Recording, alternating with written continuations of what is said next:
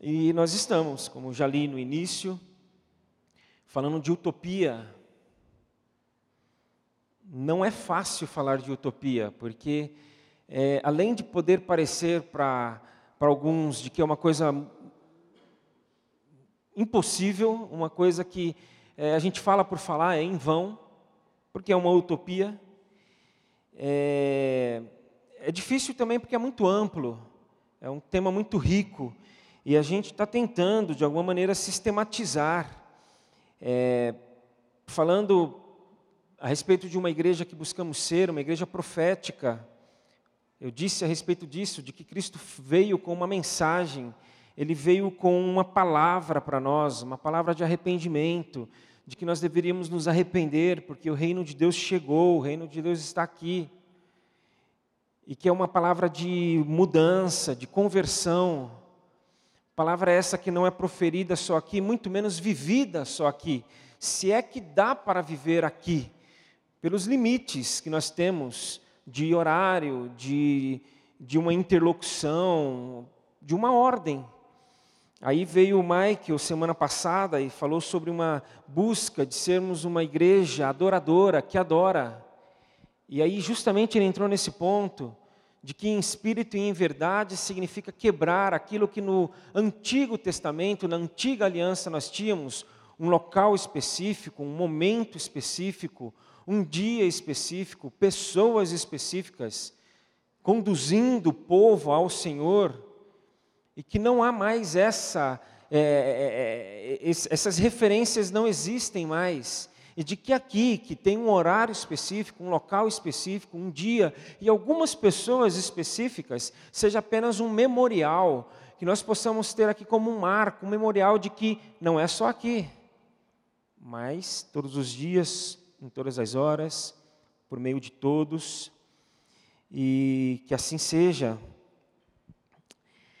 E hoje nós vamos falar um pouquinho a respeito de uma igreja acolhedora. E eu incentivo você, tendo falado já de uma igreja profética, adoradora, é, por conta de toda uma mudança aqui, de, de instalação de equipamentos que nós decidimos comprar como igreja, é, o tema profética não foi gravado, foi tentado, mas não foi possível por uma questão técnica. Uma igreja adoradora foi, não foi ainda disponibilizado, mas será. Assim como eu acredito que a de hoje. Ouça depois, principalmente você que não veio, porque nós estamos tentando alinhar quem nós somos como igreja, quem nós queremos ser como igreja, sobretudo nesse ano de 15 anos nosso como igreja. Então faça isso, fique ligado, vamos ficar na mesma página, porque se a igreja deve haver essa profecia, se a igreja deve haver essa adoração, e se a igreja deve haver este acolhimento, e para isso eu leio Mateus 9. Mateus capítulo 9. Alguns de nós, nós fomos um mês e meio, dois meses atrás, até Pompeia, cidade de Pompeia, numa semana, numa noite de, de, de meio de semana, ouvir o Felipe dos Anjos, de São Paulo, falando a respeito da igreja e da cidade. Ele usou este capítulo e ele teve uma perspectiva do ambiente, dos espaços da cidade. Hoje eu não quero propriamente falar dos ambientes e espaços, mas das pessoas que vivem na cidade, nas nossas casas, na nossa faculdade, das pessoas, eu gostaria de falar. Embora eu vou usar ainda esse texto, ou partes partes desse texto em algumas mensagens ainda desta série, é, mas hoje eu vou praticamente ler o capítulo inteiro, alguns trechos eu vou saltar e citar esses trechos não lidos, mas respira fundo aí. Senta bem aí na cadeira, bem confortavelmente, porque é adrenalina. Esse capítulo 9 aqui, lido de forma corrida, como foi nesse dia lá pelo Felipe. E foi muito interessante ali, porque ele não parava a leitura. Eu pensava, ele vai parar no versículo 8, não parava. Ah, não, agora ele vai parar no versículo 13, não parava. E ele foi até o fim. E, e é muito carregado de muita ação, de muito verbo, de muita atitude. sobretudo da parte de Jesus, em que nós começamos lendo. Entrando Jesus num barco, atravessou o mar e foi para sua cidade. Alguns homens trouxeram-lhe um paralítico, deitado em uma maca. Vendo a fé que eles tinham, Jesus disse ao paralítico: Tenha bom ânimo, filho, os seus pecados estão perdoados.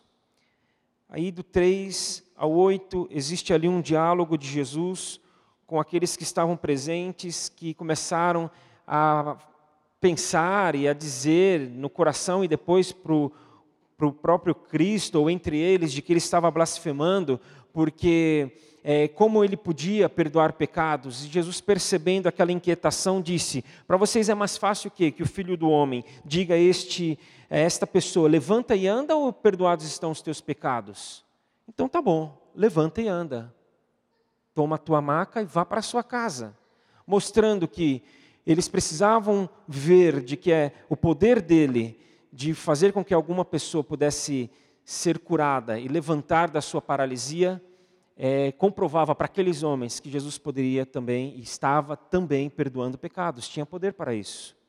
Aí, continuando no 9, diz que saindo Jesus, viu um homem chamado Mateus, sentado na coletoria, e disse-lhe: Siga-me. Mateus levantou-se e o seguiu. Estando Jesus em casa, na casa de Mateus, foram comer com seus discípulos muitos publicanos e pecadores Vendo isso, os fariseus perguntaram aos discípulos dele: Por que o mestre de vocês come com publicanos e pecadores? Ouvindo isso, Jesus disse: Não são os que têm saúde que precisam de médico, mas sim os doentes. Vão aprender o significado, o que significa isso. Aí ele diz: Desejo misericórdia, não sacrifícios, pois eu não vim chamar justos, mas pecadores. E aqueles que estiveram domingo ouvindo Michael entendem melhor do que os que não estiveram o que significa esse desejo de misericórdia e não sacrifícios. Então os discípulos de João vieram perguntar-lhe. Os discípulos de João Batista, de João Batista foram até Jesus e perguntaram: "Por que nós e os fariseus jejuamos, mas os seus discípulos não?" Aí ele discorre aqui um conteúdo, eu diria até que bastante teológico é, falando a respeito da sua presença aqui, como é que as pessoas vão se privar da sua presença enquanto ele aqui está.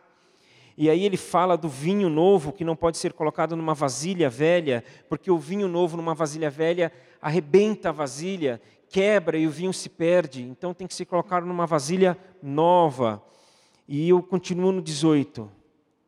Falava ele ainda quando um dirigente da sinagoga chegou ajoelhou-se diante dele e disse: Minha filha acaba de morrer. Vem, impõe a tua mão sobre ela, e ela viverá. Jesus levantou-se e foi com ele, e também os seus discípulos. Nisso, estava indo para lá, para a casa deste líder, desse dirigente da sinagoga.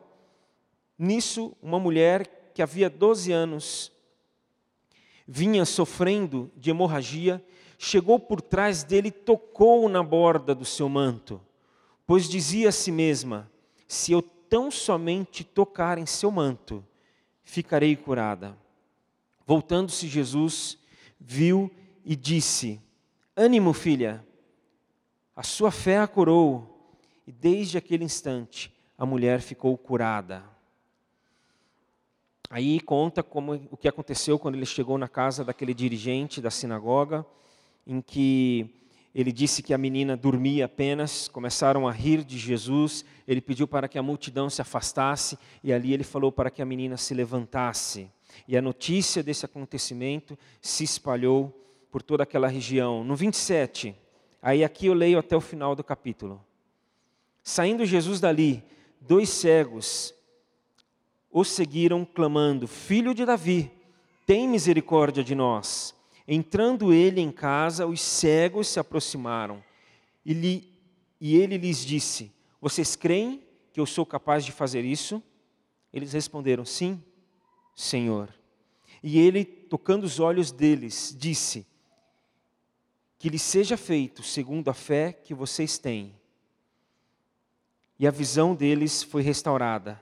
Então Jesus os advertiu severamente: cuidem para que ninguém saiba disso. Eles, porém, saíram e espalharam a notícia por toda aquela região.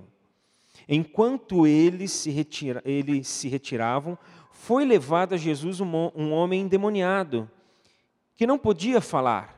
Quando o demônio foi expulso, o mudo começou a falar. A multidão ficou admirada e disse: Nunca se viu nada parecido em Israel. Mas os fariseus diziam: É pelo príncipe dos demônios que ele expulsa demônios. Jesus ia passando por todas as cidades e povoados, ensinando nas sinagogas, pregando as boas novas do reino e curando todas as enfermidades e doenças. Ao ver as multidões, teve compaixão delas, porque estavam aflitas e desamparadas, como ovelhas sem pastor. Então disse aos seus discípulos: A colheita é grande, mas os trabalhadores são poucos. Peçam, pois, ao Senhor da colheita que envie trabalhadores para a sua colheita. Aqui, somente nos versículos 7, 23, 32 e 36, nós lemos a respeito das multidões. Que Jesus estava envolto, imerso, envolvido pelas multidões. As multidões que chegaram a dizer, cheia de terror que as pessoas estavam, cheias de terror, elas glorificaram a Deus pelo que estavam vendo. Admiradas, elas diziam: Nunca vimos isso, algo parecido em Israel. E num contraponto às multidões, é, nós encontramos os fariseus, nós encontramos os mestres da lei, nós encontramos os líderes religiosos, nós encontramos aqueles que estavam à frente do povo e das multidões, dizendo, ele está blasfemando no 3. No 11, eles estavam indignados. No 34, acusando ao Senhor. E aí no meio, ou entre a multidão e esses líderes, que agiam e viviam atrás de Jesus, tentando pegar Jesus, tentando é, ver se ele errava em alguma coisa, se ele falhava em algo, nós temos aqui um homem paralítico. Um homem que não podia andar, por isso foi carregado pelos seus amigos e descido pelo telhado de uma casa. Os outros evangelhos falam disso, desse detalhe, de que ele foi descido pelo telhado de uma casa, porque a casa estava cheia e eles não puderam entrar pela porta, a multidão estava ali. Nós encontramos aqui entre a multidão e esses líderes acusadores, indignados, indagando o tempo todo a Cristo, Mateus sendo chamado, os discípulos de João, um dirigente da sinagoga também, uma mulher que sofria de uma hemorragia, é, entendido que era uma menstruação constante, que não cessava. Dois cegos que não podiam ver, mas foram atrás dele, encontrá-lo, para que pudessem dizer: se o Senhor quiser, nós podemos ser curados. Vocês creem que eu sou o Cristo? Já falamos várias vezes aqui que a pessoa do Cristo é central. Então a crença de que ele havia vindo do Pai é que levava as pessoas à salvação. Encontramos aqui um homem endemoniado. E muitos, o texto fala, publicanos e pecadores. Os publicanos não eram bem vistos e bem quistos, porque eles eram judeus trabalhando para Roma, cobrando impostos dos próprios judeus. Então, por isso que aqui eles estão linkados, vinculados aos pecadores. E aqui, pecadores, gente, a gente põe muita gente nessa conta. Não apenas muitos, senão todos os citados até aqui. Pessoas de todo tipo. Pessoas com prestígio, ou pelo menos alguém aqui com muito prestígio, um dirigente da sinagoga, que inclusive foi corajoso Porque aqui nos parece que ele procurou Cristo de dia. Quando Nicodemos, em João 3, ele procurou Jesus à noite, também um dirigente, um líder do povo judeu, que com medo de ser visto com Cristo, procurou ele à noite. Pessoas de todo tipo, pessoas desprezadas, pessoas desgraçadas. Desgraçadas não pelo Cristo, mas desgraçadas pela sociedade. E o desgraçadas aqui é sem graça, sem receberem a graça. Desgraça. E ao invés da graça, recebiam discriminação, exclusão, porque endemoniados, pessoas com é, doenças, eram consideradas pessoas impuras. Que muitas delas, como os leprosos, por exemplo, ao cair do sol, quando a noite chegava, elas tinham de, eles tinham de sair para fora dos portões da cidade e lá passar a noite, porque não, poderiam, não podiam passar a noite dentro dos portões da cidade. Pessoas lidando com as suas dúvidas, a exemplo dos discípulos de João, pessoas encarando e, e tendo de, de viver eh, e suportar e, e, e, mal aguentar as suas enfermidades, suas doenças, suas limitações físicas. Homens, um homem aqui que não podia andar, outros dois que não podiam enxergar. Nós encontramos aqui possessão demoníaca. E também gente lidando com perdas, com a morte. E Jesus, em meio a tudo isso, em meio a toda essa carga, sendo confrontado, sendo acusado, zombado e ridicularizado, inclusive, mas ainda assim não se desviando não parando, não deixando, não, não abandonando a sua missão e a sua vocação. Que nesse texto aqui é, nós podemos encontrar a de acolher.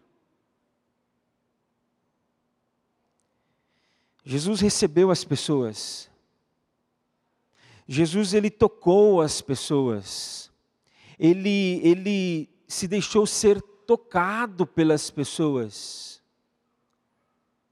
Duas atitudes incríveis, porque, como eu disse, é, essas pessoas enfermas, elas eram tidas, não só as enfermas, os samaritanos, por exemplo, como pessoas impuras, em que, se tocadas, aquele que tocava ou se deixava ser tocado, passava a ficar impuro também. todo tipo de gente. Todo tipo de gente significa que, é, talvez se Jesus aqui estivesse, poderia estar sentado aqui, ó, nessa cadeira que está vazia. Marcelo Odebrecht. Todo tipo de gente. Aí tem mais duas aqui, ó. O Marcelo ali e aqui o casal Nardoni. Todo tipo de gente. É, tem mais duas. A Raquel, ela tiraria a bolsa dela, deixaria no chão ou no colo, para que sentasse aqui é, o Lula. Aí alguém, ah, o Lula. É, mas do lado o Aécio. Estaria também, ó, seria no lugar dessa bolsa. Eu ia fazer uma piada. Quando ela precisaria tirar a bolsa dela. Hum, esqueçam. Todo tipo de gente. Aí vocês iam estar tá bem, hein? Aí o, do lado direito do Michael aqui, que também tem dois lugares, sentaria o Bolsonaro, por exemplo, e o Jean Willis.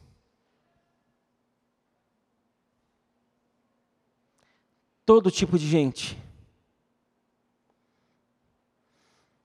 Ao olhar para Mateus 9, Jesus acolheu a todos. Só que mais incrível, eu fiquei pensando muito nisso essa semana. Mais incrível do que o fato dele, dele ter acolhido todo tipo de gente, pasmem, que o todos inclui a gente. Então eu fiquei pensando nisso, não é assim incrível Jesus ter acolhido todo tipo de gente.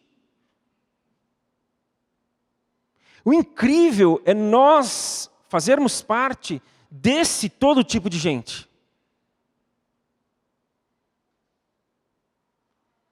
Falei, Marcelo. É só que agora estou falando do Marcelo Madeira. Todo tipo de gente. Estou falando da Renata. Todo tipo de gente. Estou falando da Celina. Gente, todo tipo de gente. E aqui eu poderia citar o nome de todos que eu conheço. Alguns aqui eu não conheço. Temos algumas pessoas que eu não conheço ainda aqui. Mas todos que eu conheço eu poderia citar, porque todo tipo de gente. De maneira que, se nós fomos acolhidos, nós não podemos deixar de acolher. Se você faz parte desse todo tipo de gente, e eu creio que faz, que foi acolhido, que foi recebido, que foi abraçado, que foi acariciado pelo Senhor, que ouviu dele: venha, esteja comigo, fique comigo, perto de mim, deixa eu cuidar de você, deixa eu tratar tuas questões. Você, eu, nós precisamos fazer o mesmo. Não existe opção para aquele que foi acolhido de não acolher. Mateus 9, portanto, para mim, entre outras verdades, entre outras verdades que eu encontro aqui, eu encontro uma grande convocação para o acolhimento. Um chamado para o acolhimento. E aí, Jesus, depois de tomar o barco, atravessar o mar, e ir para a sua cidade e viver tudo isso que ele viveu de uma forma tão intensa, de uma forma tão tão maravilhosa. Ele encerra da maneira como já lemos e eu releio. Jesus ia passando por todas as cidades e povoados, ensinando nas sinagogas, pregando as boas novas do reino e curando todas as enfermidades e doenças. Ao ver as multidões, teve compaixão delas, porque estavam aflitas e desamparadas como ovelhas sem pastor. Então disse aos seus discípulos: A colheita é grande, mas os trabalhadores são poucos. Peçam, pois, ao Senhor da colheita que envie trabalhadores para a sua colheita. Aí, logo em seguida, no capítulo 10, Jesus chama os seus doze discípulos.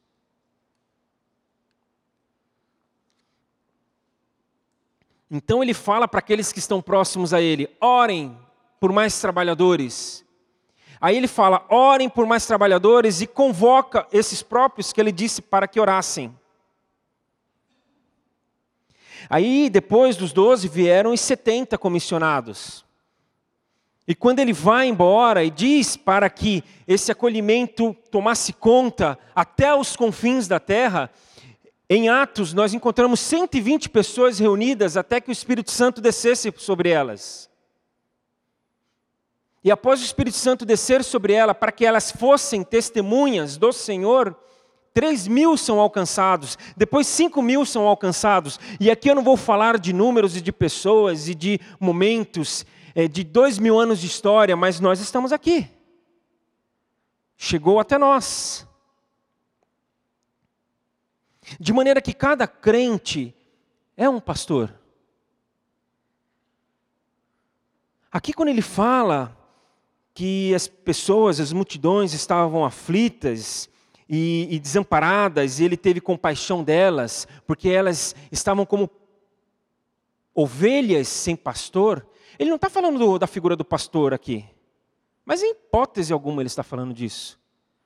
Ele está falando que estavam como pessoas que não tinham cuidado, que não tinham condução, que não eram guiadas, que não recebiam é, é, é, alimento.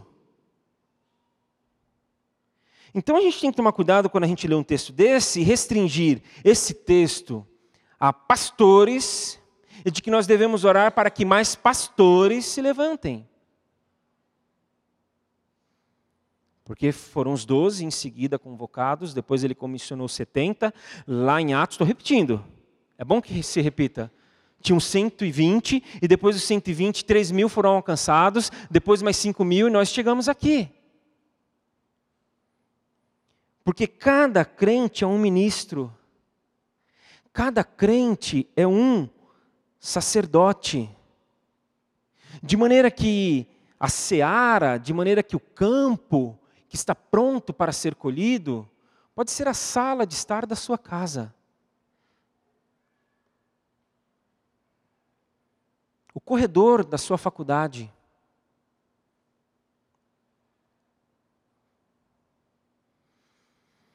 Ali o seu ambiente de trabalho. Ali é o campo. Ali existem pessoas para serem alcançadas. Mas, Marcelo, o que, que eu vou falar, Marcelo? Quem disse que você precisa falar alguma coisa? Na Bíblia nós encontramos mais de cem vezes a expressão uns aos outros. Amar uns aos outros, perdoar uns aos outros, suportar uns aos outros, exortar uns aos outros, consolar uns aos outros. Você precisa falar alguma coisa para consolar alguém? Não necessariamente. Porque consolo é interessante da palavra latina consolos, com, estar com, solos, o solitário. Estar com o solitário. Estar com o solitário significa que o solitário nunca está sozinho. O solitário não é solitário. E aí faz muito sentido, no início de 2 Coríntios, quando Paulo escreve à igreja, dizendo que bendito seja o Pai de nosso Senhor Jesus Cristo, que nos consola com, todas as, com, com toda a misericórdia nas nossas tribulações, para que, consolados, nós possamos consolar os outros que passam pela mesma situação. Aí você enfrentou, por exemplo, na sua família, uma situação de alguém que desenvolveu um câncer.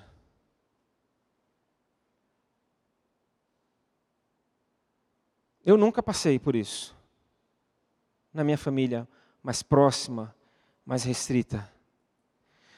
Significa que eu não vou poder consolar alguém? Posso, até porque eu acabei de dizer que às vezes não é falar nada, mas é estar presente. Mas imagina você que passou por esta situação. Talvez você tenha muito mais condição de consolar alguém que está passando pela mesma situação. Você que faliu, você que quebrou, e talvez não tenha acontecido isso na sua vida uma vez, nem duas, talvez três. Alguém que perdeu o chão porque perdeu tudo. E não é coisa de novela. Pode ter uma situação, e, e já aconteceu, de pessoas que perderam tudo. Eu nunca tive muito para perder tudo. Mas se aconteceu isso com você, e, e você fica sabendo de alguém, é, será que você não vai conseguir compreender muito mais do que eu? o que essa pessoa está passando? Eu poderia citar mais um, dois, três, cinco, dez exemplos, passar aqui o resto da manhã citando exemplos de que se você passou por algo e foi acolhido, porque você faz parte, assim como eu, todos nós, de todo tipo de gente, não deixe de acolher. Não deixe porque você sabe pelo que a outra pessoa está passando. E isso é mútuo, gente, isso é uma mutualidade. Por isso que o pastor aqui não é o pastor aqui, o pastor aqui não é o pastor aqui. O pastor é um grupo de pessoas que cuida. O pastor aqui é um grupo de pessoas que se preocupa. que acolhe. Porque o pastor aqui também precisa deste pastor aqui. E aqui eu não estou reclamando. Eu não vou fazer isso depois de 20 anos de ministério, quase. Mas é muito interessante. Eu falei isso já para a nossa liderança. No final do ano, quando muito cansado eu estava por N razões, teve uma pessoa que chegou para mim e falou: Marcelo, como é que você está? Marcelo, quero tomar um café com você. Mas, ah, é? Para quê? É quase que eu pergunto: qual é o seu problema? Não, nenhum. Parece que você está com algum. Eu queria saber como você está. Porque é a mutualidade, é uns aos outros. E se está difícil, muitas vezes está, gente. E é tão difícil que Jesus fala para a gente orar. Se fosse fácil fazer e viver tudo isso, mas ele fala para a gente orar e para a gente pedir por mais gente assim. E é o que nós vamos fazer agora. Nós vamos pedir. Senhor, levanta pessoas, levanta homens, levanta mulheres, crianças, idosos, jovens, dispostos, assim como foram acolhidos, a acolher, a não olharem mais somente para dentro de si.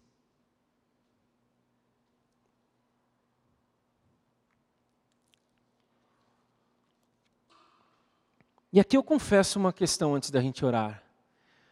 Nós tínhamos, por exemplo, e eu estou com uma vontade de que a gente retome isso, mas eu não diria que eu estou com medo, eu estou com vontade de retomar aqueles encontros que nós tínhamos aqui.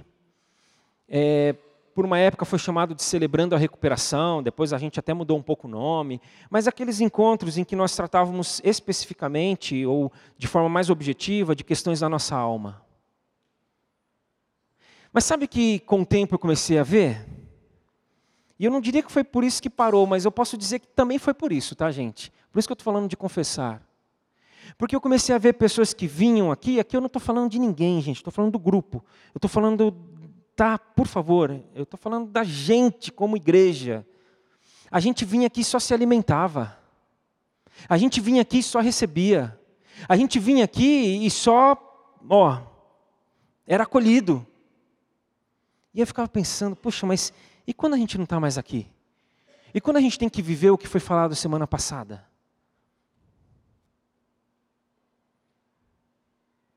Então vamos orar.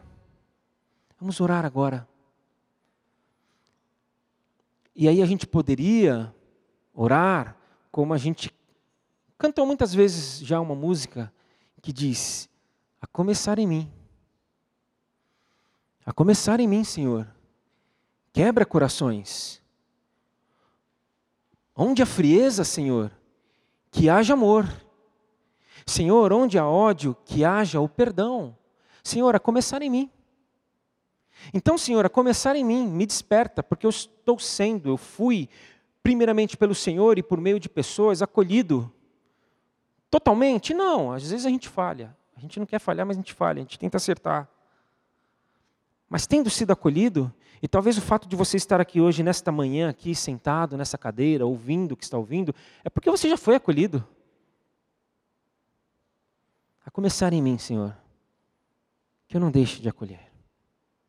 Transforma-nos, Senhor, numa igreja, numa comunidade, numa família, num grupo, num corpo acolhedor. E que talvez, Senhor, a gente vai receber zombarias. Talvez, Senhor, nós seremos acusados, nós seremos confrontados. Ok. Por quê? Porque é todo tipo de gente. Uma vez, eu soube de uma igreja que eu fiz parte, de um jovem que estava namorando uma das moças da igreja. Ela era da igreja, o jovem não. E o jovem era um pouco problemático, um pouco é, até nervoso no seu trato com as pessoas. E ele começou a ir é, esperar a moça à porta do espaço lá que a igreja se reunia e ficava fumando. E de vez em quando alguma confusão ali surgia. E aí eu fiquei sabendo que o líder na época dessa igreja pediu para que a moça dissesse ao seu namorado para que ele não esperasse mais ela ali na porta. Sob o argumento de que nós devemos fugir de toda aparência do mal. Então, aquele jovem ali na porta é, era uma aparência do mal que não era boa para a igreja.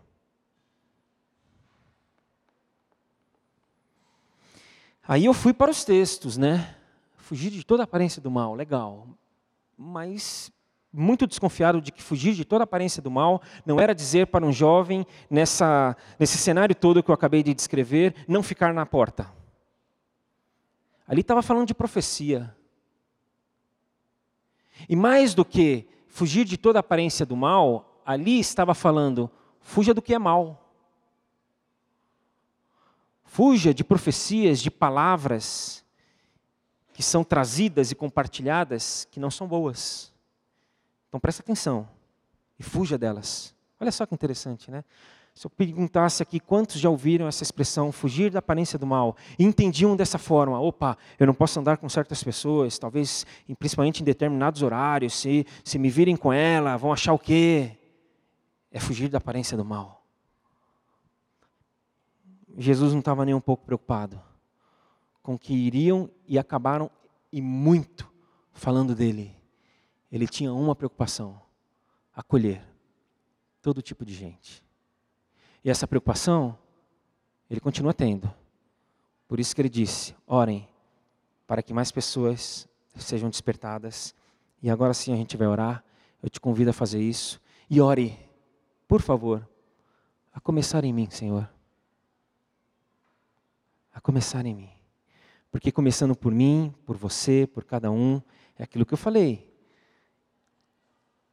Você vai abrir os seus olhos e vai perceber que o campo, que a seara, que a colheita que está pronta para ser recolhida, acolhida, está dentro da sua casa,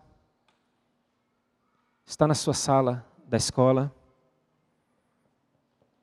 Está com aquele grupo que você faz uma atividade física durante a semana. Está onde quer que nós estejamos. Então ore.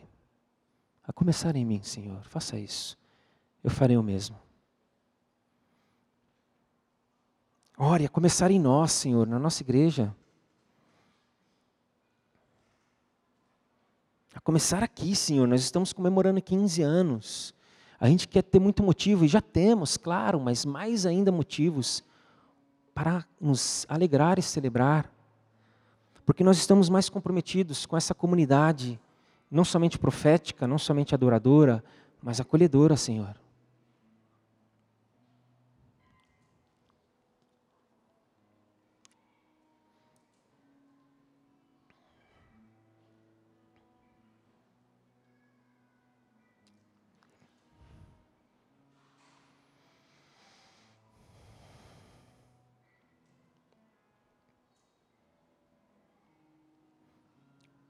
Precisamos orar por isso. Eu chamo duas pessoas aqui para orarem junto comigo. Dona Rosa, por favor. Márcio também, por favor. Vamos orar. Vamos pedir ao Senhor: Senhor, desperta-nos. Desperta mais gente, Senhor. Não é fácil, repito, tanto que ele pediu para que orássemos. Vamos fazer isso. Porque se fomos acolhidos, nós precisamos acolher.